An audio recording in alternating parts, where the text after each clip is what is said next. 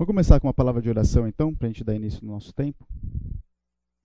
Senhor Deus, agradeço por mais esse domingo, essa manhã que a gente pode estar refletindo na Tua palavra, nas considerações que o Senhor tem deixado claro, seus princípios que podem nortear e balizar os nossos casamentos. Te agradeço pelo grupo que está aqui hoje, pela inclinação e o interesse deles em estarem querendo dar os primeiros passos do seu casamento à luz das suas escrituras. Que o Senhor conceda a cada um graça e misericórdia por estar lidando com as dificuldades que o início da vida dois trazem, mas também desfrutando, Pai, das bênçãos e das maravilhas que são ganhas e inúmeras nessa nova vida que se formam agora. Minha oração no nome de Jesus. Amém. Gente, eu estou muito incomodado com isso. Mas daí eu acho que não pega pro, pro som que ele, eu estou sentindo que ele pega mais minha respiração do que. Foi? Só baixar? Ele pega para cima, assim. Daqui a pouco eu tiro. Mas será que vai pegar bem pro. Não? Ah, então beleza. É que agora eu estou sem retorno nenhum. Então vocês estão falando. É com vocês. Gente, o desafio que a gente tem aqui hoje é tentar falar um pouco sobre ah, como que a gente lidar com as nossas finanças, com nossos recursos no contexto do casamento, principalmente pensando na vida de jovens casais. Eu confesso que eu tive uma enorme dificuldade de montar algo que servisse assim especificamente para jovens casais. Quando eu comecei a deparar com todo o material que eu tinha acerca de finanças nas escrituras, falei, cara, posso dar isso daqui em qualquer contexto. Posso dar isso daqui para qualquer tipo de perfil de, de EBD, de interesse, seja lá o que for. Então, o que, que é a minha proposta com vocês hoje aqui? É a gente poder trabalhar nessa forma abrangente. Porque os princípios que a gente vai ler e vai entender hoje, eles vão ser válidos para o resto do casamento de vocês. Porque eu vou falar de princípios básicos da vida financeira, que serve para você como indivíduo, serve para o solteiro, serve para você no início da sua vida de casal e serve principalmente, que é o nosso ponto-chave aqui, serve para o seu relacionamento com Deus. Ele é essencial e primordial para como é a baliza do seu relacionamento ao lado do pai. Outro desafio que a gente tem, eu vou falar hoje também sobre planejamento, orçamento de uma forma muito mais rápida, porque não vai ser a minha ideia aqui tentar aplicar os princípios que eu vou trazer de maneira assim prática. O que, que tem que fazer? Tá, vou rapidamente mostrar uma planilha, uma ideia de orçamento, coisa simples, mas a grande dificuldade que a gente tem hoje é, é principalmente com o nosso cenário brasileiro ou mundial, seja como é que você quiser é, entender isso. A gente tem um, um problema financeiro muito grande hoje, que é a tal da inflação que está fazendo com que muitas famílias, inclusive nós, que ninguém vai ser, vai ser pego de surpresa com isso, vai todo mundo vai ter que passar por isso, a gente perde o nosso poder de compra. Como que você estabelece padrões de orçamento e planejamento sendo que cada mês, cada ano, a gente tem cenários tão diferentes de compras, igual a gente está vendo hoje. Eu não sei quantos de vocês já tiveram essa percepção, mas quando você vai fazer uma simples compra de supermercado, tem produtos ali que eu já estou considerando 100% de aumento. O leite é um deles, por exemplo. Lembro de estar comprando leite a 2,50 o litro. Hoje a gente está pagando o quê? Quase 6? 7? Não é nem 100% mais, né? Que, que é isso, gente? Então é difícil a gente falar de planejamento nesse sentido prático, considerando isso. Por isso que eu falei, gente, é mais fácil a gente tratar de aspectos de princípios e tentar colocar eles em prática de alguma forma no modelo que vai caber para o casamento de cada um de vocês. Mas é importante a gente ter a primeira consciência a respeito de inflação, e isso é só uma, a única parte técnica que eu quero tratar com vocês aqui no curso hoje. Vamos lá. Quando eu falo inflação, alta de inflação, como que a maneira hoje que o mercado, o governo, qual a maneira que o mercado, o governo usa para conter a tal da alta da inflação? Como que isso é feito de maneira técnica? O Brasil está passando um momento de inflação constante. Toda hora, se bem que agora a gente está tendo uma, uma, uma estabilização, mas o Brasil tem características de hiperinflação num passado recente. A gente tem que ter muito cuidado com a inflação no nosso cenário brasileiro, porque a gente é um país de inflação, de hiperinflação, de inflação alta. Então, todo cuidado aqui é pouco. E por que, que eu quero falar disso de você com vocês? Vocês vão ver daqui a pouco o que, que isso impacta na vida de casais com vocês. Como que o governo faz para conter a inflação? Qual que é o primeiro? Que reuniões acontecem ali é, periodicamente para conter aumento de inflação? O que, que o governo faz? Eles aumentam o quê? Taxa de juros. Então existe aí um aumento da taxa de juros. A taxa de juros eles aumentam. Por que, que eles fazem isso? O que, que tem uma coisa a ver com a outra? É o próximo, é o próximo passo desse ciclo aqui. A taxa de juros ela serve para conter demanda. Então a demanda ela tem a tendência com a taxa de juros a diminuir. Por quê? Você aumentando taxa de juros, você aumentando a taxa de juros, você vai refrear muita coisa no mercado. Então, por exemplo, você afeta de cara o mercado imobiliário, as pessoas vão deixar de fazer financiamento, coisa assim, porque a taxa de juros está muito alta. Você vai refrear o mercado mais importante no Brasil hoje, que é a venda de carros. Então o pessoal também vai deixar de comprar carro, vai segurar um pouco mais, porque a taxa de juros está alta. Então não é interessante mais fazer um financiamento. E quando você diminuir a demanda, você vai ter o quê? Agora, um aumento do quê? Quem falou? Você vai ter um aumento da oferta. E se a oferta é maior que a demanda, o que, que o mercado tem que fazer? Baixar preço. Então você chega finalmente no preço baixo. Beleza?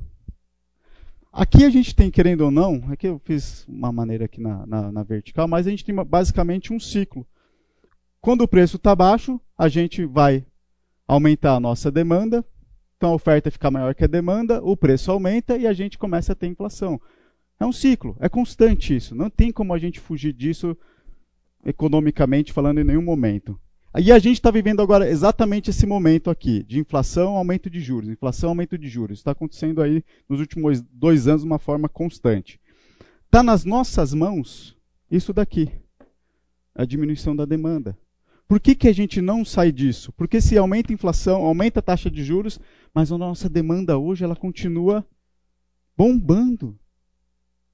Quem deixou de ir do mercado? Quem deixou de comprar leite? Igual foi o primeiro exemplo que eu usei aqui. Ninguém, porque são itens aí de subsistência, digamos assim. Mas isso até aqui, ok. O problema é onde você vai, fo vai focar suas compras agora. Se você quer ter um orçamento que seja um pouco mais estável, está nas mãos nossas da gente entender biblicamente como é que a gente contém e chega nesse ponto para poder chegar aqui.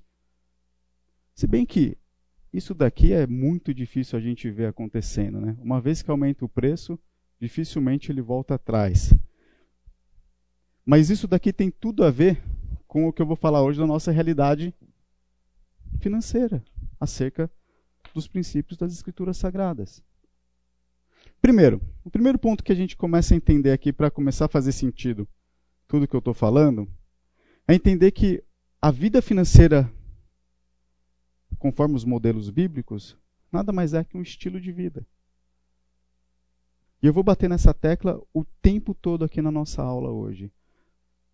O nosso estilo de vida, o nosso estilo de vida cristão, o nosso relacionamento com Cristo tudo a ver com o nosso comportamento financeiro.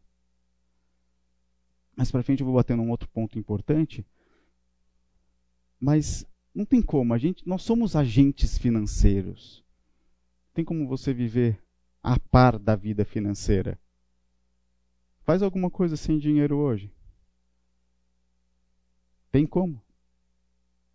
Alguma época do ano teve, teve como fazer algo sem o dinheiro, sem, sem a troca, sem a moeda, de, de que espécie que ela fosse? Não tem.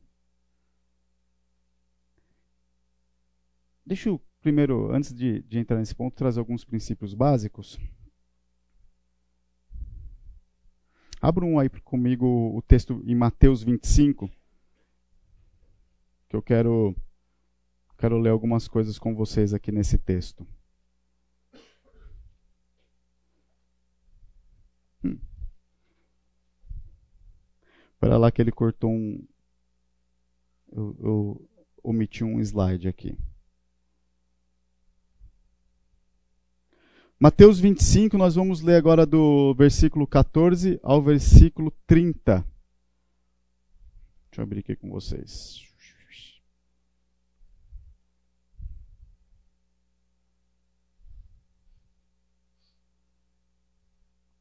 Deixa eu ler, do 14 ao 30. Pois será como um homem que, se ausentando do seu país, chamou seu servo e lhes confiou seus bens. A um deu cinco talentos, a outro deu dois e a outro deu um, de acordo com a capacidade de cada um deles, então repartiu. Então partiu. O servo que tinha recebido cinco talentos saiu imediatamente a negociar com eles e ganhou outros cinco. Do mesmo modo, o que tinha recebido dois ganhou outros dois.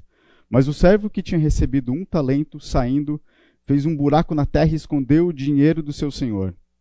Depois de muito tempo, o senhor daqueles servos voltou e fez um ajuste de contas com eles. Aproximando-se o que tinha recebido cinco talentos, entregou outros cinco, dizendo: O senhor me confiou cinco talentos, eis aqui outros cinco que ganhei. E o senhor disse: Muito bem, servo bom e fiel. Você foi fiel no pouco, e sobre o muito o colocarei. Venha participar da alegria do seu senhor.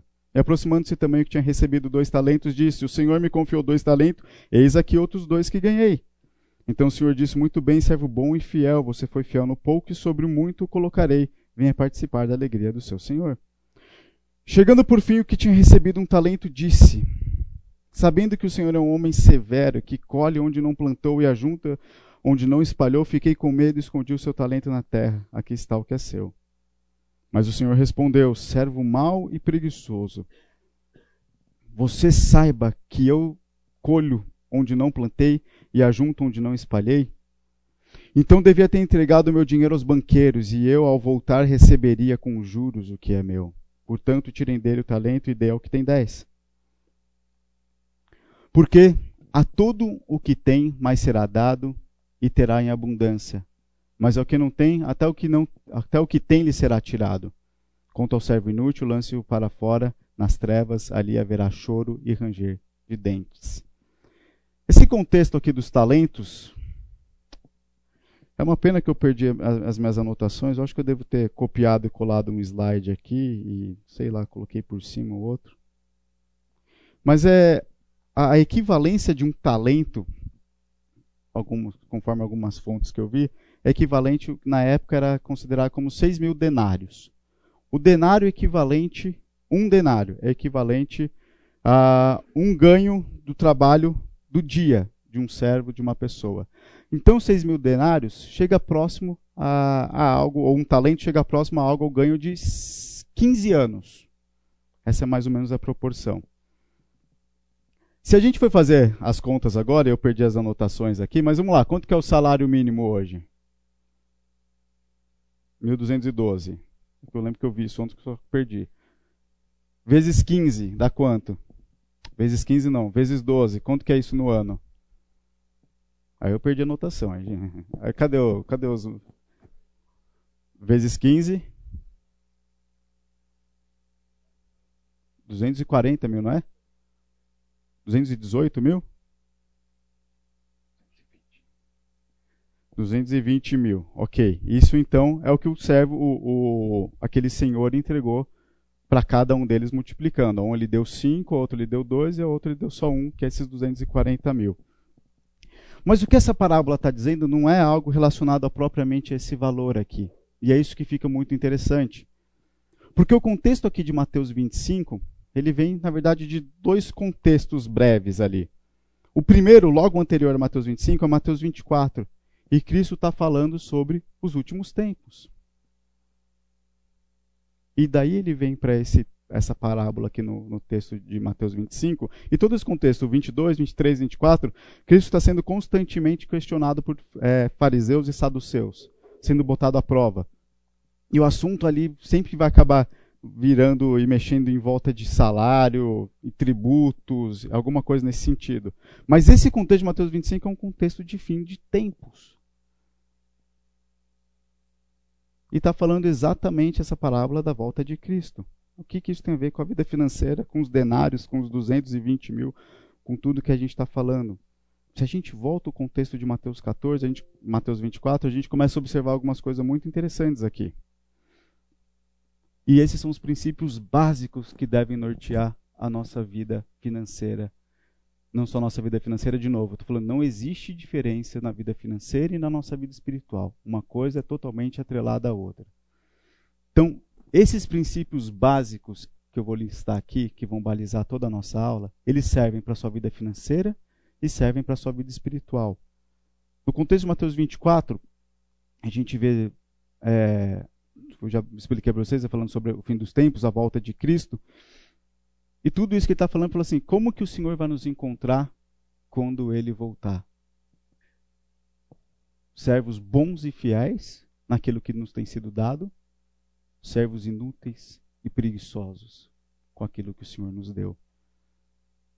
Então, primeiro, considere o versículo 13 aqui de Mateus 24, que fala o seguinte: Aquele, porém, que ficar firme até o fim, esse será salvo. Os calvinistas adoram esse versículo, né? O Lucão que é reformado está vibrando com, esse, com esse versículo, né? Perseverança dos santos. Oh, aquele que perseverar será salvo. A gente sabe que aquele que crê será salvo. Porém, no fim dos tempos, é natural que aquele que de fato foi salvo, ele carrega e considera e leva uma vida cristã genuína. Vão ter disciplinas para aquele que negligencia? Terão disciplinas. Mas ele no seu coração, ele persevera. Nós temos com a nossa vida financeira e com a nossa vida espiritual ser constante, conservar. Não tem espaço para imprudência, insensatez, impulso a nossa vida financeira, o modo que a gente leva as nossas finanças, tem tudo a ver com os impulsos que estão no nosso coração. Se você é uma pessoa consumista, excessivamente falando, alguma coisa está errada no seu coração. Algum desejo, alguma vontade ali mal controlada, algum ídolo tem tomado conta. O crente, com as suas finanças, ele persevera, ele é constante. Ele conserva princípio básico para a sua vida cristã e para a sua vida financeira. Segundo princípio, também Mateus, agora pulei para frente, pulei para Mateus 26, ainda está nesse contexto todo. Fala assim: portanto, vigiem, porque vocês não sabem o dia que virá o Senhor de vocês. Esse ainda 24, no 26 ele fala: Vigiem e ore para que não caiam em tentação. O espírito, na verdade, está pronto, mas a carne é fraca. Vigiar é a ideia da gente estar atento. Na nossa vida espiritual, nós fazemos isso com base em muito estudo e devocional, leitura bíblica, regado de muita oração. O nosso controle financeiro tem que ser pautado nos princípios e sabedorias bíblicas e regado em muita oração. Quando você vai fazer aquela sua planilha, o seu controle, tenha em mente que sua vida de oração, sua vida espiritual tem que estar em ordem. É assim que a gente controla nossas finanças, debaixo, submetido à soberania e à vontade do Senhor vigiando, estando atento com os nossos gastos, com as nossas previsões futuras, com o mercado. Comece a entrar aqui um pouquinho daquilo que eu falei no começo da aula. E principalmente com o nosso coração. Olhe para as suas contas. Entenda se você está atento, se você tem vigiado. Entenda se você tem feito seus, suas despesas e até mesmo seus ganhos dentro desse princípio de atenção, cuidado. Por que, que eu falo até os nossos ganhos também? Hoje a gente tem muita gente que tem pensado no futuro. Talvez a grande ideia da nossa geração hoje aqui é pensar no futuro, porque é dito que o INSS vai falir. É isso que falam, então ninguém a nossa geração é uma geração que não vai se aposentar. Não estou falando que isso é verdade, eu não estou querendo ser o, o profeta aqui do, do futuro, mas isso é uma coisa que a gente escuta com muita frequência. É difícil até a gente, quando vai conversar com pessoas mais velhas que a gente, que a partir, acho que da, da geração dos nossos pais, colocar na cabeça dele que o INSS vai falir. A gente teve uma situação recente assim, né, Lucão? Conversei com uma pessoa mais velha, o cara pô, bateu na gente. A gente falou, não, tem que pensar em outras fontes de rendas além do INSS, né? Tá falando, ah, você paga o seu INSS pelo teto, mínimo, como é que você paga? O cara, não, eu pago pelo teto. Pô, mas paga pelo teto, cara, não vai receber lá, nada, lá na frente. Ah, é, melhor do que receber o salário mínimo que você vai receber pagando pelo mínimo. Não, se receber, como assim se recebeu? O INSS não vai falir, não tem isso, tal, tal, tal. Então é difícil colocar na cabeça dessa geração essa ideia de contar com outras fontes de receita além do, do INSS. E eu, por que, que eu estou falando tudo isso? A nossa geração às vezes olha muito lá para frente, muito lá para frente, muito. E isso é uma coisa que, se por um lado a gente pode ser excessivo no desfrute do hoje, a gente também pode ser excessivo na preocupação do amanhã. Eu acho que a gente tem que poupar? Tem, é um princípio. A gente vê, uma, é uma sabedoria bíblica isso. A gente vai ver isso no final da aula. Mas a gente também tem que saber, tem que saber desfrutar hoje. Tem que saber se vale a pena a gente fazer, às vezes, tanta planilha e tanta previsão para comprar um litro de leite. Por que estou falando isso? Porque eu já vi gente que bota na planilha, e, e não, não é sacanagem isso, se compensa gastar a gasolina da casa para o supermercado A ou B para economizar 2, 3 centavos no leite. É verdade isso que eu estou falando. Eu escutei isso assim na minha frente. Não, que tem uma planilha que vê a quilometragem. Acho super legal o cara ter esse controle, ter essa diligência. Tem o seu lado positivo, vamos do lado positivo. Mas sei lá, será que vale o risco às vezes de pegar uma rodovia para economizar dois reais? Eu não sei vocês, eu detesto no supermercado. Porque quando eu vou, eu demoro muito. Porque eu sou aquele cara que tem que andar em todos os corredores. Eu perco tempo no mercado. Eu perco tempo de estar com a minha família, de estar com meus filhos. Eu perco tempo no deslocamento. Eu perco tempo de descanso. Felipe, é só você não ir em todos os corredores. Cara, quando entrar no hábito, tem jeito. Sempre aparece alguma coisa que você esqueceu que tem que comprar, sempre. E tem os excessos também que, que acontecem, né? A gente tem que buscar um equilíbrio disso. Desfrute do hoje, preocupação com amanhã. Às vezes a gente olha, e a nossa geração está olhando muito para o amanhã. E uma coisa nessa discussão que a gente teve esses dias, que estava que eu estava comentando aqui, eu e o Lucão participamos dela, é que o cara falou uma coisa que é verdade. Vocês estão contando com uma suposição. Que pode ser que aconteça ou não. Porque nós somos a geração da especulação. A gente vive a base da tal da especulação.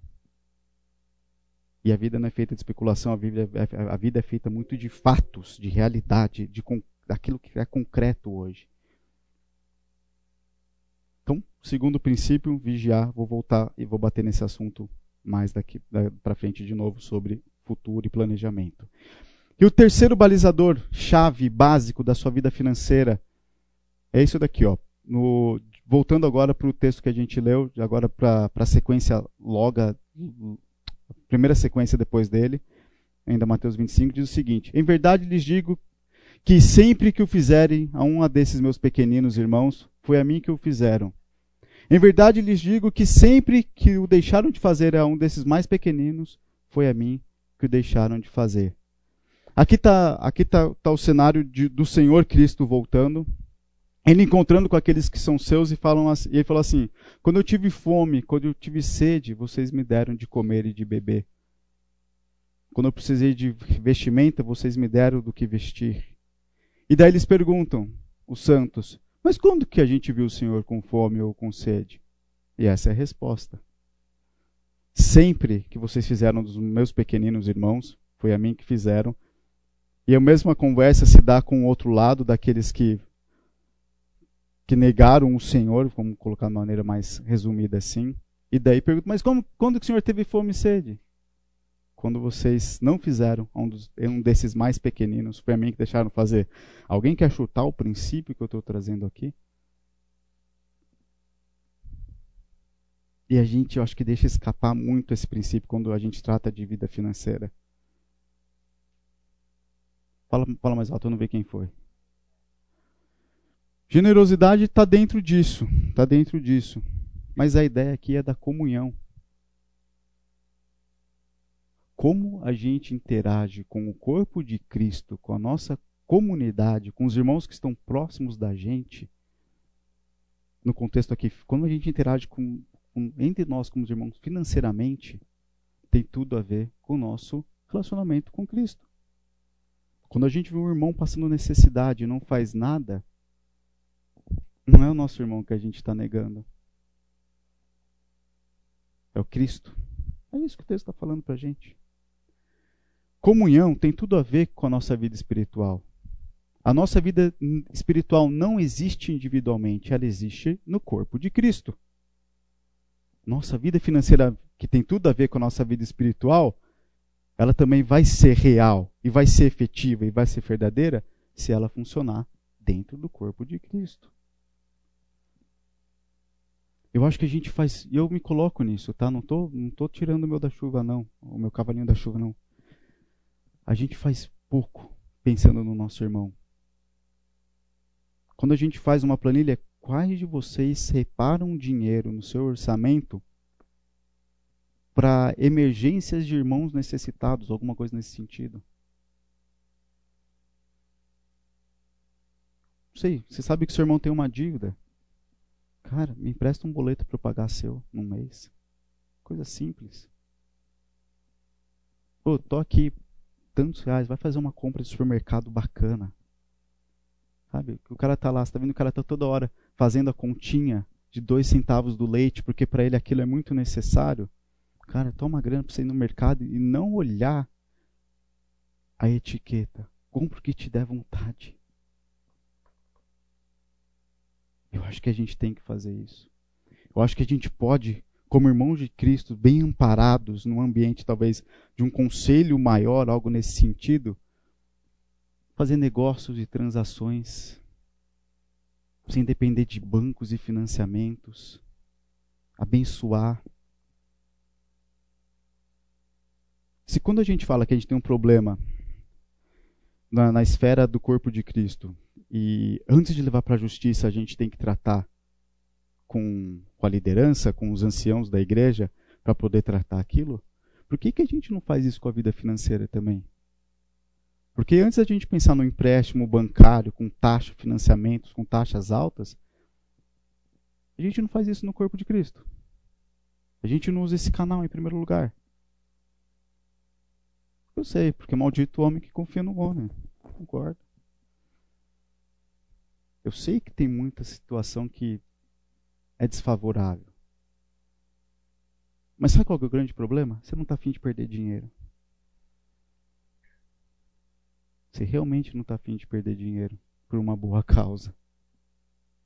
Você não está afim de perder dinheiro porque você não tem um coração que te liberte da prisão, da escravidão, do dinheiro, da riqueza. De novo, estou falando de mim, não estou falando de ninguém aqui não. Dinheiro é muito importante para gente. Talvez você ache que ele não é tanto para você, mas ele de fato é muito mais importante do que você acha que ele é. Eu estou falando de negócios grandes, mas como eu falei, fazer uma compra de mercado. Se dias apareceu uma pessoa com uma necessidade, é, a Adri trouxe, trouxe essa, essa situação lá para gente, e vendendo serviços que ela faz artesanais. Falei, Adri, não quero comprar nada, mas a Adri queria comprar um negócio. As mulheres sempre têm que querer comprar um negócio, né? Um enfeite, um negócio impressionante. Isso daí tem que acabar com isso. Tem que acabar com esse negócio aí. Pode isso não, cara. Não é de, não é de Deus isso. Mas enfim, a Adri quis comprar um negócio. Eu falei, não, Adri. Foi exatamente o exemplo que eu dei para vocês. Eu acho que foi a primeira vez na minha vida. Foi essa semana. Não sei se é porque eu estava fazendo estudo e bateu isso, né? Vamos colocar em prática. Mas falei, Adri, dá tantos reais para ela, para ela fazer exatamente esse exemplo que eu dei, para ela fazer uma compra de mercado. Uma boa compra de mercado no mercado que ela quiser ir fazer essa compra. E Falei para Adri, fala para ela que não é para comprar o serviço, que eles dão uma, uma oferta à parte para ela fazer essa compra para a família dela. Uma pessoa com bastante filho também. Daí ela mandou uma mensagem para Adri agradecendo. E ela falou assim: Como foi legal ter para os meus filhos um simples saco de bisnaguinha na mesa. Mas isso parte o coração, né? Eu falei, por que a gente não pode fazer um pelos outros? Compra uma bisnaguinha sei lá, panco que é mais caro. Vai lá, vamos fazer isso pro outro, porque o outro não pode desfrutar, porque o outro pode apertar o cinto e você não pode ajudar. Eu não entendo porque isso, essa, essa, essa, esse pensamento secular ele é constante na nossa comunhão entre os irmãos. Toma um dinheiro, vai num restaurante bacana, leva sua esposa lá. Sei lá, a gente pode fazer isso. Eu acho que comunhão tem tudo a ver com vida espiritual e tem tudo a ver com a nossa vida financeira também. A segunda parte é que, nesse estilo de vida, da vida financeira, ela tem tudo a ver com uma existência diferenciada que a gente encontra em Cristo. Efésios 4, 22 a 24. Alguém lê para mim. Efésios 4, de 22 a 24.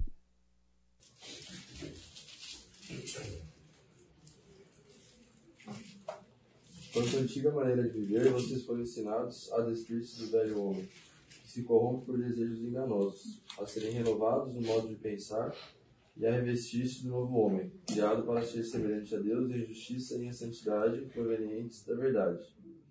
Agora, alguém lê para mim Colossenses 3, 5.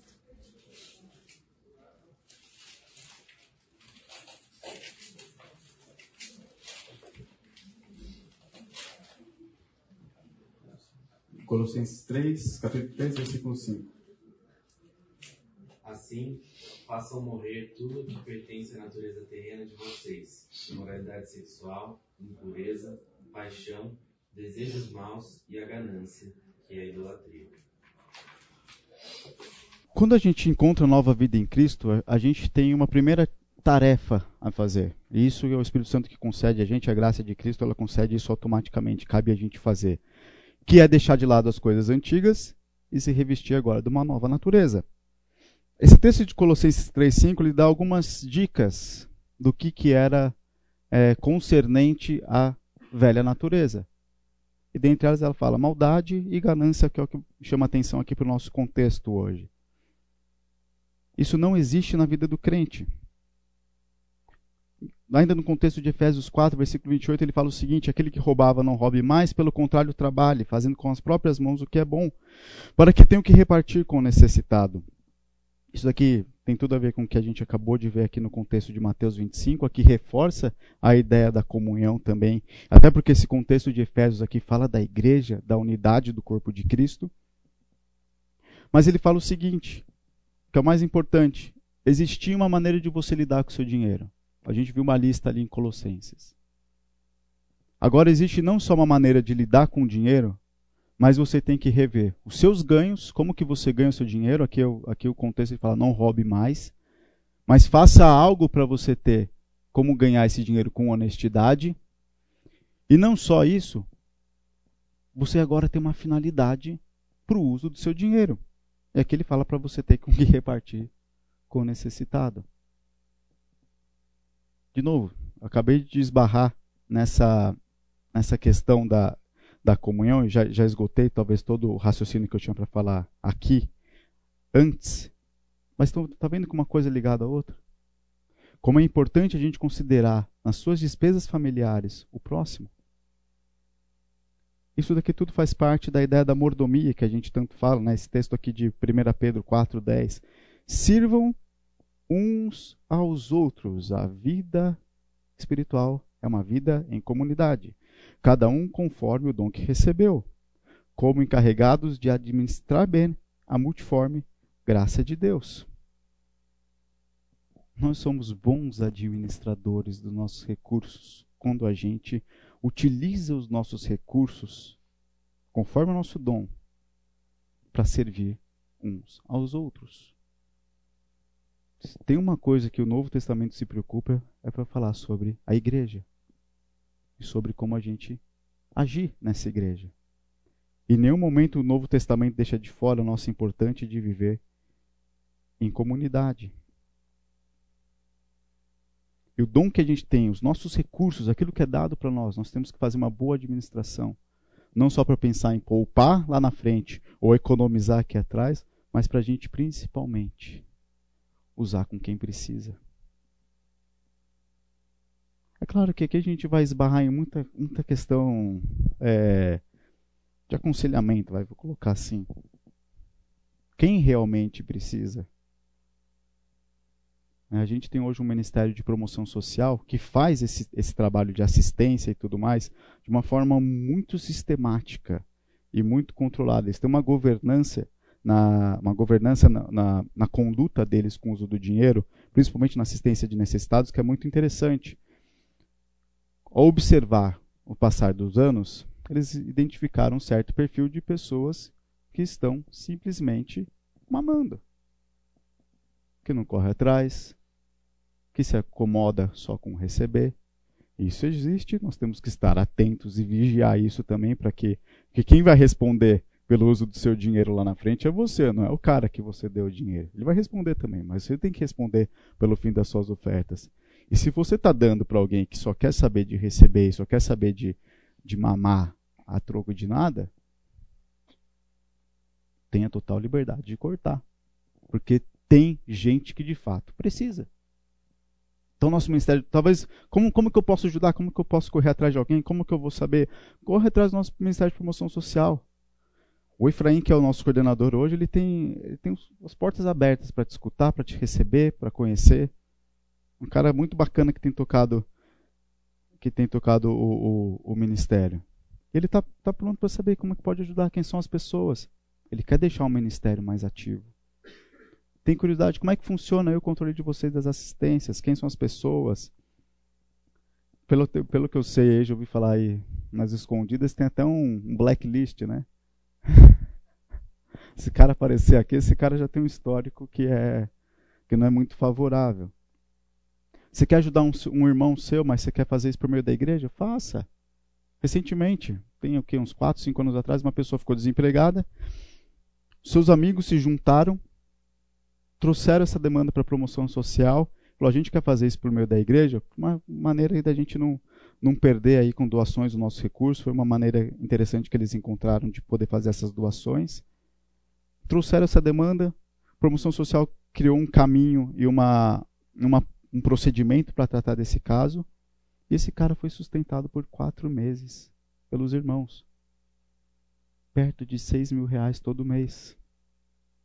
Por um grupo de irmãos que se atentou à necessidade desse querido deles. Eu acho que a gente tem canal, tem espaço e podemos fazer isso, e isso deve ser considerado sim na rotina de vocês como um casal. Beleza, gente. Dentro do que eu estou falando até aqui, sobre as nossas finanças e as finanças da, da, da gente como casal serem parte de um estilo de vida totalmente ligado à nossa vida espiritual, é importante a gente ter ideia de que a nossa vida financeira é uma, uma ferramenta do Senhor para moldar o nosso caráter. Então, de certa forma, eu posso falar que nós somos sim moldados pelo dinheiro. A questão dessa minha frase é você entender o pressuposto dela. Você pode falar que você é moldado pelo dinheiro e pensar no pressuposto negativo. E só vai pensar, ah, se eu se o cara é moldado pelo dinheiro, então significa então que ele é um cara avarento, ganancioso? Não. Estou falando o tempo todo hoje eu estou falando exatamente algo contrário a isso. Falando que nós podemos ser moldados pelo dinheiro, sim, como uma ferramenta de Deus, sim, para moldar o nosso caráter, para que nós possamos ficar mais próximos e íntimos dele, para que a nossa vida espiritual esteja mais em ordem. Porque tem de novo, a maneira que a gente usa nossos recursos tem tudo a ver com o nosso coração. Tem um livro desse cara aqui chamado Howard Dayton, que fala sobre. Ele tem dois livros. Um é casa, O Dinheiro e o Casamento, alguma coisa assim. E o outro, que esse daqui chama Dinheiro. Aí tem um subtítulo, esses subtítulos nada a ver de livro americano. Sete passo, sei lá, alguma coisa assim. Não interessa. não, não é, da, não é da Universal esse livro, não. Esse livro não é da Universal. É um livro muito bom, muito prático, curtinho assim. Tem para quem tem script, tem audiobook também para quem é preguiçoso de ler. Pode botar no audiobook dele. E ele fala o seguinte: a forma com a qual lidamos com os nossos recursos impacta em nosso relacionamento com Cristo. Estamos batendo nisso até agora. Se formos infiéis, nosso caráter é prejudicado. Por isso que eu estou batendo agora na tecla de que nós somos moldados pelo dinheiro. Sim, só que de uma maneira saudável. Por que, que eu estou falando isso? As escrituras sagradas, elas falam muito mais do tema dinheiro do que qualquer outro tema. Do que qualquer outro tema. Para você ter ideia, uns dados aqui que eu peguei de um, de um, trabalho que o pastor Vladimir fez. Eu acho que tem eh, baseado um pouco aqui nesse livro aqui do, do Dayton também.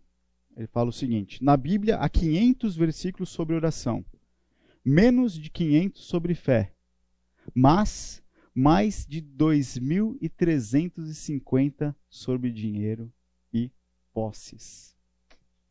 É ou não é importante, só à luz da estatística básica aqui, a vida financeira para o nosso caráter diante de Cristo? Também quando a gente vê o Senhor Jesus Cristo no, Antigo no Novo Testamento, um dos temas que ele mais falou, e de novo, se não eu não tenho os números disso, mas salvo engano é o tema que ele mais falou, foi sobre dinheiro, recursos, utilização dos seus recursos. Por quê? Eu falei isso no começo da aula, não tem como a gente viver a parte disso, isso faz parte da nossa vida. Só que dinheiro não é mal. O que é mal é a forma como você pode utilizar ele. Então a gente tem que parar com esse preconceito também que existe aí de que dinheiro é mal, que crente não pode ter dinheiro. E todas essas baboseiras que a gente pode encontrar mundo afora aí também. Principalmente de que eu entendo isso, é, a gente vive num mundo totalmente corrompido, com pessoas que utilizaram mal o dinheiro, mas eu já ouvi gente declarar, sim, veementemente, que pastor não pode ter dinheiro, que tem que depender da graça de Deus. Assim, é, essa é a comparação. A graça de Deus versus dinheiro. Essa é a comparação que a pessoa faz e entende que isso é assim. Mas ela, ela não, ela não, ela pode ter. O, o pastor não. Ah, como que o pastor vai, vai ter dinheiro e vai poder, né, depender de Deus? E daí como que ele vai poder ensinar a igreja se ele não está dependendo de fato de Deus? Como se uma coisa tivesse de fato ligada uma com a outra. Está sim, se você usa o seu dinheiro da maneira errada e se você coloca ele na posição que não está. Assim como qualquer outra coisa. Assim como qualquer outra coisa está no seu coração e tem tomado um espaço de idolatria e está acima de Deus. O dinheiro acontece a mesma coisa. Mas, existe uma coisa com relação ao dinheiro. De novo, esse é um dos assuntos mais importantes da Bíblia. Ele tem um papel muito importante porque, sim, o Senhor Jesus Cristo coloca como dinheiro, como primariamente o principal competidor de Cristo. Quanto às nossas afeições, a nossa, a nossa servidão. Mateus 6,24, o que, que fala lá? Alguém abre para mim. Ah, vocês sabem o que fala. Vocês, vocês foram criados no semear, vocês sabem a Bíblia inteira de cor. Mateus 6,24. Eu não sei, eu tenho cola. eu não fui criado no semear. Olha lá, então, dá para ver quem, quem não foi, o pessoal não está sabendo. Mateus 6, 24, alguém lê para a gente, por favor. Ninguém pode servir a dois senhores, porque ou há de aborrecer-se de um e amar ao outro, ou se devotará a um e desprezará o outro. Não podeis servir a Deus e às riquezas. O próprio Cristo fez essa comparação. Você não pode ter dois senhores. Você não pode ter o dinheiro como seu senhor e Cristo ao mesmo tempo. Não existe isso. Então a gente tem também uma importância dada à utilização do dinheiro e, e também onde você coloca ele no seu coração. Gente, sou só eu que já sonho, sonhei, sonharei em ganhar na Mega Sena para ter segurança financeira? Sou só eu que sonho com ganhar na Mega Sena? Eu não jogo, mas eu sonho. Eu vou até pedir para os caras cortarem. Eu também não vejo nenhum problema se o cara for lá jogar uma vez também como lazer também. Depois corta. Depois corta. Lazer é lazer. O cara gasta dinheiro para ir ver um jogo de futebol, pega 100, 200 reais, lá joga fora só para ver um jogo, mas jogar dois reais para fazer uma brincadeira de mega sena não pode. Aí vira pecado. Eu não entendo essas coisas, não. Oi. Três? É por isso que eu parei de jogar. por isso que eu parei de jogar. cara, pensa. tá sabendo, né, cara? Tá sabendo. Cê, tem, tem um. Tem um. Você fez me lembrar uma história de um cara que tra ele trabalhou aqui uma época. Daí falou assim: oh, Mas Fulano tá todo dia lá na, na quadra, na, na Unicamp, jogando. É mesmo? Como que você sabe? E o cara tava lá também, tava trabalhando coisa nenhuma. Engraçado esse seu exemplo, me fez lembrar dessa história. Quem será que foi esse cara, hein? Fica aí é, para vocês pensarem. Enfim. Então, se quiser jogar um dia, vai lá e joga, vai. Tá, tá, tá liberado. é, se ganhar, se ganhar, hum, tem que dar o dízimo. Eu falei para uma prima minha esses dias que ela é muito, ela é muito essas crente, crente mesmo. Super, super bacana. Ela, ela, é legal, não é, não é crente chata. Ela é uma crente legal, mas ela é crente, né? Tem essas coisas de crente. Aí ela, aí eu falei, ela mora no Canadá. Ela falou, quando você vem me visitar? Eu falei, não vou. Não vou, porque se um dia eu, se eu conseguir sair do país, eu vou conseguir só sair e voltar. Fico duas semanas no aeroporto e volto, porque não vou ter mais dinheiro para nada. Eu falei, mas fica tranquilo. Eu falei, para provocar, né? Óbvio. Eu vou jogar na Mega Sena, vou te visitar lá. Ah, onde já viu o pastor jogar na Mega Sena? Eu falei, fica tranquilo, eu dou 50% de dízimo. Ganhar na Mega, né, cara? Olha que avarento, 50%, dá 90% logo, vai. é sempre importante depois que você joga, se fazer uma oração. Agora, gente, Pense em termos de investimento. Você joga 3,50, igual nosso especialista bem sabe. Ah, não é que você trabalha com isso, né? Verdade. Desculpa a brincadeira, faz parte da sua profissão. Entendi. O cara bota lá 3,50 e sai com 30 milhões. Pô, você ficou perdendo tempo com CDB, com Magazine Luiza, né? Por aí vai.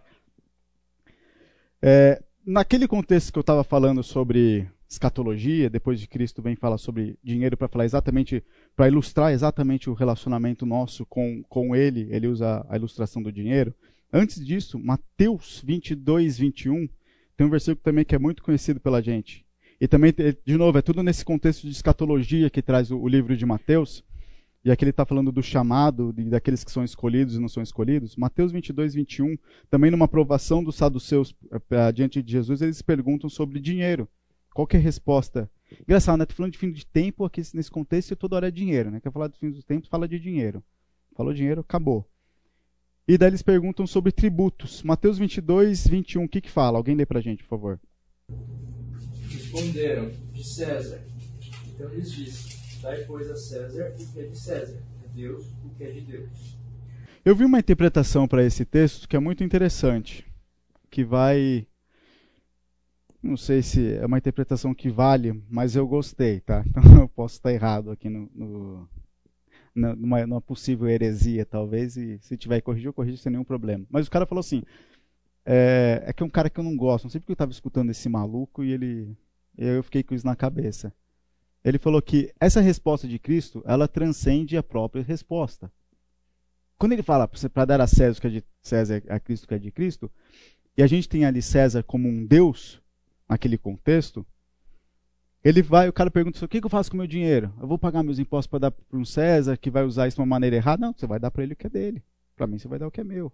Ele faz uma separação, mas a resposta dele transcendente falando o seguinte: existe uma maneira de você adorar a Cristo, uma maneira de você adorar o César, o seu dinheiro, o seu Deus, seja lá o que for. Uma coisa não está relacionada à outra. Como você vai usar seu dinheiro? Você deve usar considerando em primeiro lugar o seu Deus. Você tem que ser um cidadão exemplo, tem que pagar o seu tributo, o seu imposto. Não sei como vão usar, quem vai usar. A questão é que eu estou fazendo primeiro para diante do meu Deus aquilo que eu devo fazer como uma, um dever meu de cidadão, de honestidade, de pagar o que deve ser pago, de não contrair dívidas, né, no, no, sentido de você não ser é, inadimplente. Porque dívida a gente contrai. Hoje a gente está numa sociedade que não, não é fácil a gente viver sem dívida. Por exemplo, vai comprar um carro, vai comprar um imóvel, você vai ter uma dívida ali, mas que, no meu entendimento, não, não cai na ideia da gente contrair dívidas no sentido errado, porque se isso está planejado e está orçado na maneira correta e você vai honrar com ela, ok. Mas o que Cristo está falando aqui é o seguinte: você tem que fazer o que eu estou pedindo para você fazer. Ponto. Se o seu César é o dinheiro, você está errado. Se você está pagando tributo para alimentar algo e para favorecer o seu César, você também está errado. Mas se você paga o seu tributo como um dever cristão, você está completamente, completamente certo. Outro texto, ainda Mateus 22, versículo 37 e 39. Alguém lê esses dois versículos para mim, por favor. Respondeu-lhe Jesus: Amarás o Senhor teu Deus de todo o teu coração, de toda a tua alma e de todo o teu entendimento. Continua, né? E agora o 39. O segundo, semelhante a este, é: Amarás teu próximo como a ti mesmo. É de tudo isso que ele está falando nesse contexto. Qual que é a maior lei? Qual que é a principal lei? Amar o Senhor, teu Deus, de todo o teu coração. Não tem como a gente colocar a nossa vida financeira sem considerar o nosso amor a Deus. E depois, qual que é o segundo maior mandamento? Amar o seu próximo. Tudo de novo dentro desse contexto, dessa mistura aqui de escatologia com analogias da vida financeira e de dinheiro. O importante é amarmos a Deus em primeiro lugar considerar nossas finanças amando o Senhor em primeiro lugar, como que a gente deve honrar isso meio a princípios bíblicos, vou listar poucos aqui com vocês no final da aula. Mas amar a Deus, porque se a gente começa a colocar o dinheiro da maneira errada, a gente pode cair num problema que a gente vê ali em 1 Timóteo 6,10. O que, que fala em 1 Timóteo 6,10? Quem abriu pode ler pra gente porque o amor do dinheiro é raiz de todos os males. E alguns nessa cobiça se desviaram da fé e a si mesmos se atormentaram com muitas dores. A gente sabe que tem males e maldades que acontecem independente da, da questão do dinheiro. O que esse texto está dizendo para a gente é o, é o seguinte: há males e maldades que derivam do amor ao dinheiro que o prejuízo é gigantesco. Alguém já assistiu aquela série Breaking Bad? Eu comecei a ver agora. Não achei nem um pouco empolgante, mas tem que ver. Agora começou. Vamos ver. Não, estou na segunda temporada. Se ficar, mais empolgante para frente, eu estou esperançoso. Mas coisas que eu já vi, o cara começa a tomar decisões por conta do dinheiro que extrapolam todo o senso dele de qualquer senso que ele tem, que ele tinha, se tinha alguma espécie de senso. Para cuidar da família dele, ele começa a, como ele é um químico, ele começa a produzir uma droga lá específica que se torna a droga mais pura no mercado, começa a fazer dinheiro com aquilo, mas ele tem que esconder toda uma vida da família. E não tem como viver de maneira assim distinta, né? Você é uma coisa aqui na família, você, você é diferente. A família vai acabar largando ele uma, uma certa altura por conta dessa ganância que ele teve.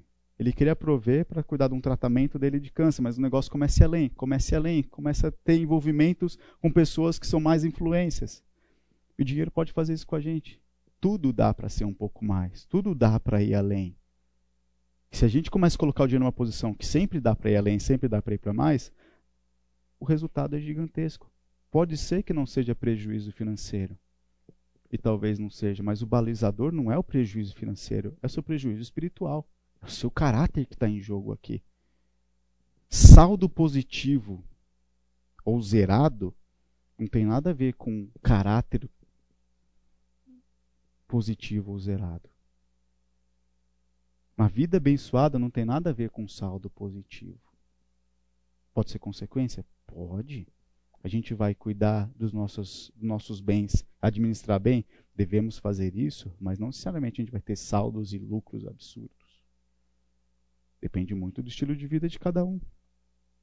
Depende muito do que a capacidade individual de cada um também pode fornecer de recurso, da área que você escolheu e tudo mais. Faz parte, a gente faz. Esse é o nosso contexto, essa é a nossa vida no mundo é assim que funciona. Tem profissões que pagam melhor, profissões que pagam pior. Tem isso. Outra frase que eu quero chamar a atenção de vocês é essa daqui, do, de novo desse estudo que eu vi do, do pastor Vladimir. Foi ali, foi. As riquezas, assim como um falso Deus, dão uma falsa sensação de segurança e poder, podendo levar quem as tem a um distanciamento das coisas que de fato têm valor para Deus. Deixa anotado aí para vocês lerem em casa depois, senão eu vou extrapolar aqui o, nosso tempo. Lucas 12, de 13 a 21. Que vai retratar um pouco dessa frase aqui do que o, e do que, que essa a ideia de, dessa frase está tá balizada. Mas, de novo, eu vou ficar batendo na mesma tecla de vida espiritual, vida financeira, e eu acho que isso a gente já entendeu muito bem aqui. Antes de eu entrar na última parte da aula, que é para falar desses princípios finais, outros princípios, eu quero entender com vocês o seguinte. Tá, tá aqui. Quais são hoje as maiores dúvidas que vocês têm como casal, como jovem casal, a respeito da vida financeira de vocês? Quando vocês vieram, por exemplo, uma aula dessa aqui, então vocês, acho que a maioria veio para ver o curso como um todo. Mas se pudesse, você entrou, teve gente que entrou nessa aula que viu que ia falar sobre finanças. Por quê? O que, que, que bate na cabeça de vocês quando o assunto é finanças e casamento? O que são as dúvidas mais frequentes que vocês têm?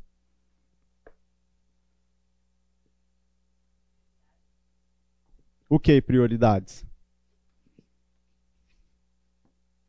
É, de despesa? Tá bom. Vou falar isso nos princípios finais. Eu acho também é entender o que é necessidade e o que não é necessidade. Acho que tem a ver com prioridade. Então, eu, vou, eu vou falar, quando eu falei que vou falar sobre prioridades, a palavra que eu vou usar ali para falar disso são necessidades básicas. Tá? Então, acho que, que tem tudo a ver. Prioridades barra necessidades. O que mais? Acho que como avaliar que algum irmão, alguém próximo a você, realmente está precisando de, um, de, uma ajuda financeira. Julgar, né? Se é uma pessoa diligente e você pode ajudar, ou se, ah, não é uma pessoa diligente, então não merece uma ajuda, por exemplo. Tá. Como isso aqui eu vou falar depois, deixa eu falar um pouco sobre isso agora, apesar de eu já ter, já ter esbarrado nesse ponto que o, que o Leandro falou. É, eu entendo que o seguinte, você tem que exercer essa assistência principalmente num campo de relacionamento próximo contigo. Exatamente como uma ferramenta de segurança para você não cair numa num perigo de você estar tá assistindo alguém que de fato não precisa. Então, vai ser seu grupo de amigos próximos, familiares, enfim, daquelas pessoas que são mais próximas de você, porque eu acho que é mais fácil de você ter liberdade para oferecer essa assistência né, do que você procurar sair procurando e para você também ter, ter essa segurança. É, então, acho que assim, se a gente vai exercer, vamos exercer com quem está perto da gente. Acho que é muito mais fácil, com amigos, com familiares, com pessoas que você realmente sabe que de fato precisam. Quando a gente vai para um escopo maior, para avaliar quem realmente precisa, por exemplo, pensando no caso básico aí todo mundo já passou, quando a gente vê um morador de rua pedindo esmola no semáforo. É, o exercício que eu tenho eu tento não dar dinheiro. Se o cara está vendendo algumas coisas, às vezes eu compro. Se tem alguma moeda ali, ou às vezes nem compro, fala, pega a moeda e o trocado ali, nem preciso do seu produto. Mas o exercício que eu tenho é de, pelo menos e obrigatoriamente, parar e orar pelaquela pessoa. Eu acho que é a maior assistência que eu posso estar dando. Não sei quem é, então pedir para Deus que Deus sabe. Se ela conhece a graça de Cristo para que Cristo se mostre verdadeiro para ela. Se eu tiver a oportunidade de falar um Jesus te ama quando passa ali rapidamente, que eu faça isso. Mas é ter um espírito de compaixão e de pedir e orar a Deus por essa pessoa. De novo, outro contexto maior. A gente pode utilizar o nosso canal em promoção social. Lá, sem dúvida, eles vão ter uma lista de pessoas e atividades para fazer. O que é mais frequente é eles pedindo para você fazer uma compra de mercado, ofertar para uma compra de mercado uma cesta básica. Isso é o mais frequente, eles têm já lista de pessoas para ajudar nesse sentido. E também, se você sabe alguém, deixe o nosso Ministério de Promoção Social saber também. Eu, eu te respondi? Pouco, né? Quase nada. É que eu realmente não tenho uma resposta assim, como que eu vou criar barreiras para isso. Por isso que eu prefiro ser seguro, prefiro tomar ações seguras.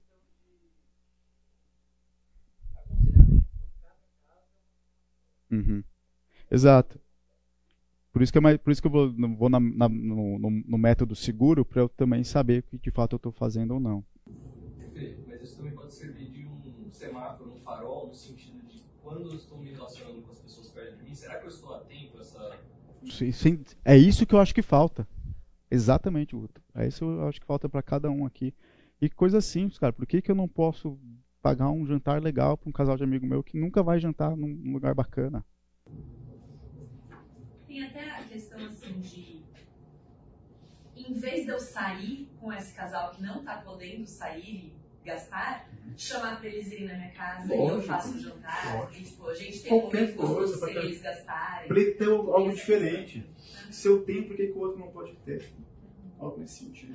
Acho que é um assunto que envolve muita intencionalidade, né? Você planejar fazer isso, como você falou. Separar um recurso para fazer isso, estar de olhos abertos para fazer isso, porque é um assunto que se você não tiver intencionalidade, você vai deixar passar. É muito fácil deixar passar. Não se envolver, não, não abrir os seus olhos para pessoas necessitadas. A gente faz isso. Eu acho que está no automático. É exato, exatamente.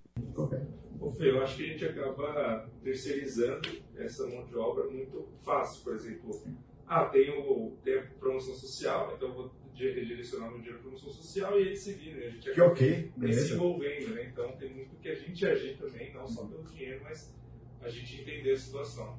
Tem muita coisa que a gente joga na, na, na igreja e no pastor que, que, é, que é dever nosso, independente de igreja e pastor. Mais alguma outra questão que aparece aí? Eu não sei se isso é para todo mundo, mas foi minha, minha realidade, de certa forma ela é até hoje, mas sobre é, a questão do nosso ganho versus a questão do sustento. O que eu faço numa realidade de casal onde a esposa ganha mais que o marido?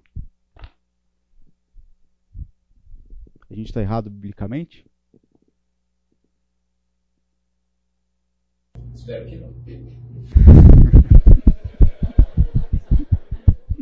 Agora só misericórdia e graça, né? Porque não tem jeito. Vamos lá, vocês, vocês vão me responder isso, eu não vou responder não.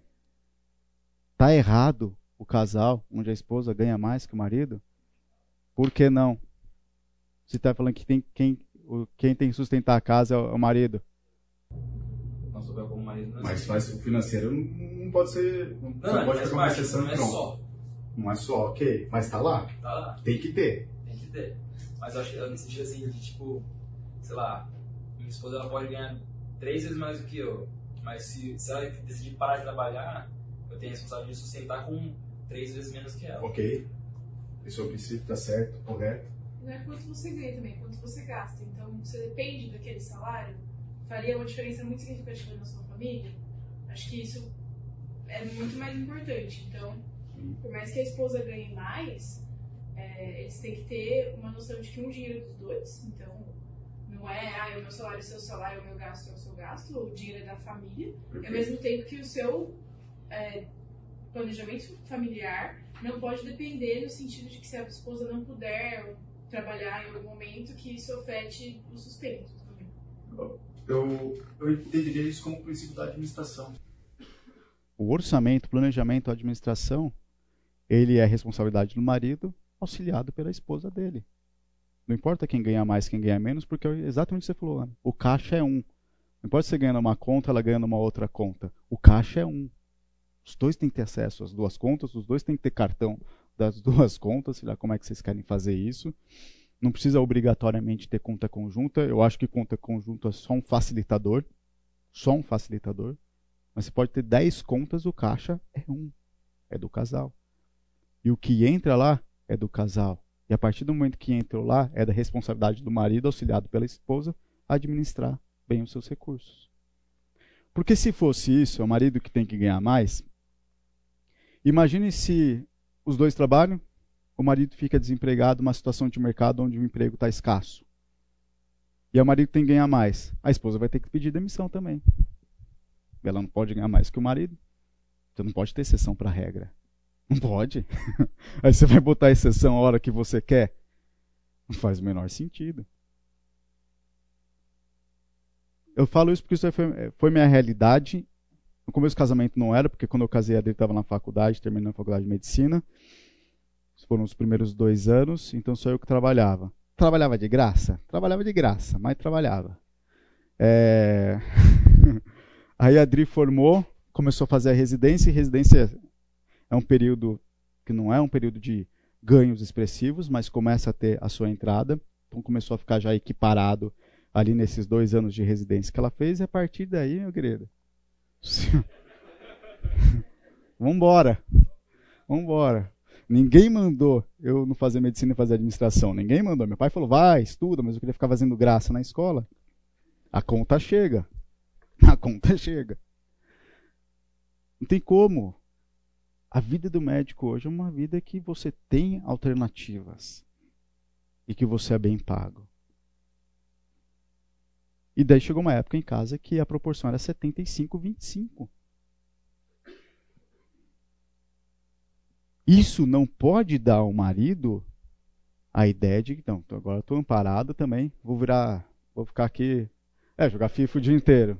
Uma boa, é uma boa, é, é legal, bastante, mas não é isso.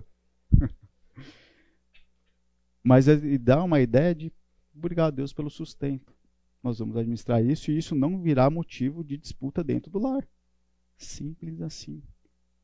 Receita simples. Às vezes a, a mulher vai se dar melhor, não precisa ser médica, o médico é o exemplo extremo e, e é o exemplo que aconteceu comigo.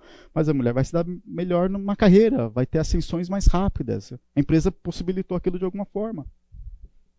Se isso não virar motivo para o casal para brigar, que é o correto, não tem certo e errado aqui. Beleza? Vamos então agora falar desses últimos princípios, nesses últimos 10 minutos, e a gente encerra a nossa aula aqui. Um exemplo ruim, que é né, mesma ideia, é uma vez o Edir Macedo falando que a mulher não deveria estar... hein? não, é ridículo. Ele falando, a mulher que não deveria estudar muito, porque ela não pode ser mais inteligente do que o homem. Então ela não poderia passar numa faculdade, porque onde já se viu a mulher instruir o homem? Duas ideias. É, vindo de quem, né? Não sei de onde. Felipe, outro ponto importante também, é, alguns questionamentos de alguns amigos, até nós mesmos, que gera bastante, é, por exemplo, ah, em que momento a mulher ela deve parar de trabalhar? Não.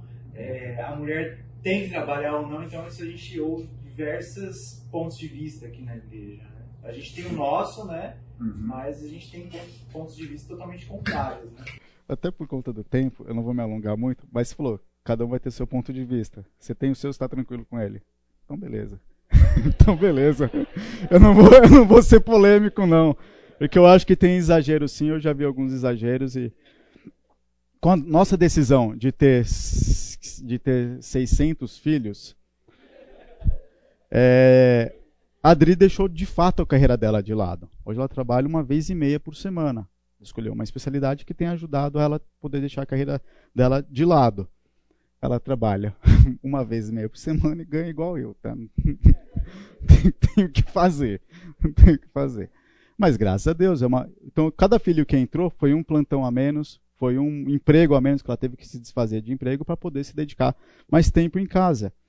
É, deixou a carreira de lado. Então são decisões que a gente faz dentro da, daquilo que a gente está querendo e planejando para nossa família. A gente tem uma decisão de ter muitos filhos. Como que você sustenta muitos filhos sem ter os pais em casa? Só é, para a gente ia ser muito difícil. Então a Adri deixou a carreira dela de lado. Ainda é uma carreira que que paga bem nesse sentido, igual eu falei, a proporção ficou similar agora. Eu acho que ainda ficou 55, 45, alguma coisa assim. É, mas graças a Deus por isso, ela pode pegar plantões que podem tapar buracos. Hoje nosso orçamento é fechar a conta. Fechar a conta. Isso vai depender se é verão, se é inverno, se o ar-condicionado está ligado ou não. Está sim hoje. Uma decisão que a gente tomou. Nós queremos fechar a conta para poder que a Adri fique em casa com os filhos. Se não foi o que eu falei, na carreira dela, o céu é o limite. É impressionante como eu vejo amigos e tudo mais, como tem gente que não se contenta, cara. impressionante, mas também vai fazendo gastos e gastos, que é mais o que, né? Então, alguns últimos princípios para falar com vocês. Deixa eu pular aqui. Não, deixa eu falar primeiro sobre a questão de orçamento, né?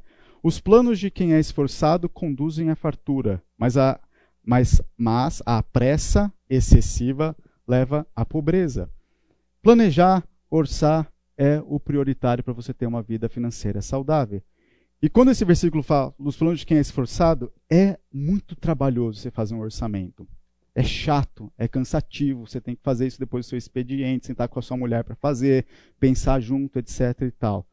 Mas ele vale a pena. Eu acho que uma, uh, uma fase da nossa vida que a gente conseguiu mais juntar e poupar foi numa época que a gente tinha um orçamento muito bem desenhado. E, e, tra e trabalhando nele meio que semanalmente a gente fazia uma atualização daquilo. É, então, assim, ele é importante para você saber de fato o que está fazendo, para você saber de fato onde você está alocando os seus dinheiros, os seus recursos, perdão, e entender se seus gastos são necessários ou não. A gente está falando sobre necessidades, né? o que, que é prioritário o que, que é, e o que, que é necessário. Mateus, 5, Mateus 6, 25 e 1 Timóteo 6, 8 falam que a gente tem que ter necessariamente o que comer e o que vestir. Biblicamente, as necessidades básicas são de comida e vestuário.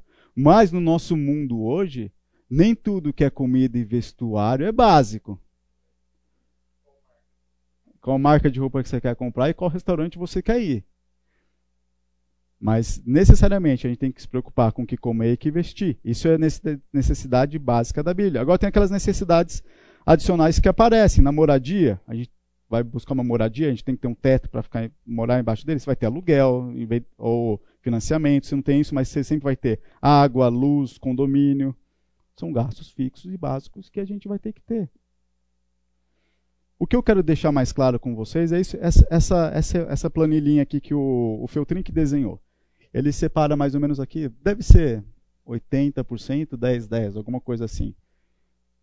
Então ele fala, primeiro, as suas despesas têm que estar boa parte delas regadas pelo seu desfrute. No que ele coloca, o que ele chama de desfrute aqui, ele coloca tudo, tá? Gastos necessários, gastos fixos obrigatórios, gastos variáveis obrigatórios, tudo está aqui. E a base que ele usou é Eclesiastes 2:24, fala: "Para o homem não existe nada melhor do que comer, beber e encontrar prazer em seu trabalho." Eu vi que isso também vem da mão de Deus. A gente pode pensar muito no futuro. Muito mas a gente não sabe se a gente vai chegar lá. Acho que tem que pensar num plano de previdência bacana, um seguro de vida talvez bacana, alguma coisa nesse sentido. Mas não fique pensando que a sua vida vai ser só lá na frente se ela tem agora para você aproveitar. E eu não vou falar muito disso, porque talvez eu não seja o melhor exemplo disso, porque foi que eu falei, às vezes eu exagero para esse lado aqui, tá? É, mas não, não, tomei nenhuma decisão assim que me prejudicou financeiramente. Eu só tinha uma oportunidade de levantar uns recursos eu aproveitei para fazer uma viagem que eu nunca mais vou fazer na vida, porque eu tenho 50 filhos, então você não viaja, não tem como. E outras foi, foi um desfrute da época. Então, assim, é equilíbrio. Não muita vida no futuro, não muito desperdício no presente, existe equilíbrio sobre isso, mas principalmente, vivam hoje. Usufruem do ganho do seu trabalho hoje. Façam isso. Depois, o, Mar, o, Marcelo colocou que existe o princípio da poupança, então ele traz essa sabedoria, essa sabedoria aqui de Provérbios 21, 20. Na casa do sábio há comida e azeite armazenados, mas o tolo devora tudo o que pode. Vamos entender esse versículo assim, ó. Na casa do sábio há tesouros preciosos e o suficiente para viver, mas o tolo desperdiça tudo o que tem. Porque a gente sabe que hoje o azeite está caro, né? Não está fácil comprar azeite. Olha, esses dias eu andei ostentando aí um óleo. Chegou aí, deu uma ostentada no óleo, né? Porque na minha casa tem azeite, né? E a questão de honrar a Deus, que é uma obrigação de vocês como casal, na planilha no orçamento de vocês, tem que ter isso. Honre o Senhor com todos os seus recursos, com os primeiros frutos de todas as suas plantações. A oferta não pode ser desconsiderada, a oferta não pode ser mínima, a oferta tem que ser generosa e ela tem que acontecer nós somos os principais investidores da obra de Cristo, é uma responsabilidade nossa. Tá? E também ó, um outro assunto que vai dar um tema muito grande, a gente pode ficar uma aula inteira falando sobre ofertas e tudo mais. Eu não quero me estender aqui. Se vocês querem algum auxílio com orçamento, eu tenho uma planilha que ela é totalmente maleável, a gente pode mexer, mas é que ela, que ela tem me ajudado bastante. Eu trouxe aqui um esboço. É... Deixa eu mudar aqui a tela. Não, não. Eu trouxe aqui um esboço dela não é para mostrar. Parou. Um esboço simples dela aqui, ela não está atualizada, é um modelo básico que eu salvei lá atrás. Mas conforme você vai preenchendo mês a mês aqui, e você coloca o tipo de conta que ela é, que despesa, que despesa que é, ela automaticamente ela vai preenchendo isso daqui que é o importante. Você ter uma comparação mensal de orçado realizado. O orçado você digita a mão aqui. Ele vai calcular algumas coisas, você vai digitar a mão quanto você estima gastar, quanto você estima ganhar, e o realizado ele traz automaticamente conforme você vai preenchendo. E dali eu tenho alguns resumos e alguns gráficos para você poder olhar exatamente isso, mas não existe orçamento sem a comparação do orçado e realizado.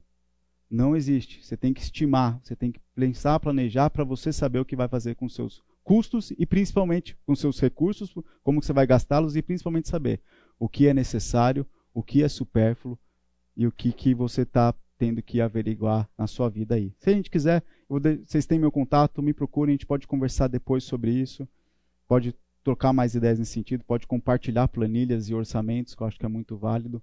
Mas me procurem, porque realmente o tempo da aula ele é muito escasso para falar tudo que precisa ser falado.